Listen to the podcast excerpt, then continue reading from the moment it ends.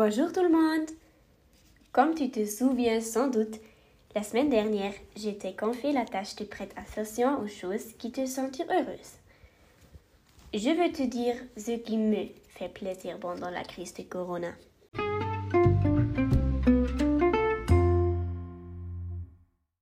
Un thème très central pour moi est le sport. Au début de la quarantaine, je me suis sentie apathique et je n'ai pas eu l'énergie nécessaire pour faire du sport. Mais j'ai recommencé à faire du sport. J'ai fait du jogging, de l'entraînement, j'ai joué au football américain avec mon frère et j'ai appris à jouer un peu de volley. Après cela, je me suis toujours sentie bien et mon énergie est revenue. Et n'oublions pas que quand j'ai joué au volley avec ma mère, nous avons ri beaucoup. Maintenant, nous jouons bien et nous avons toujours le plaisir de la faire. Pendant le sport, j'écoute toujours de la musique. La musique a une influence énorme sur nous. Tout le monde connaît une chanson qui donne envie de sauter et de danser, ou une chanson qui a envie de pleurer.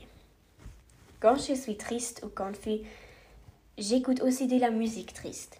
Et quand je suis heureuse, j'écoute de la musique heureuse. Mais qu'est-ce qui détermine si une chanson est triste ou heureuse? Bien sûr, la chanson. Mais je pense, d'autre part, ce sont aussi les mémoires à la chanson. Les mémoires et les sentiments que nous associons à une chanson sont très importants. Les mémoires ont un pouvoir énorme sur nous, non?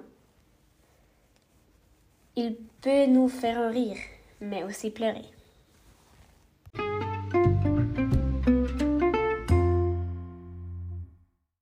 Je te donne une autre tâche. Souviens-toi des moments que tu ne pas oubliés. La prochaine fois, je vais parler de ces moments que nous ne voulons pas oublier.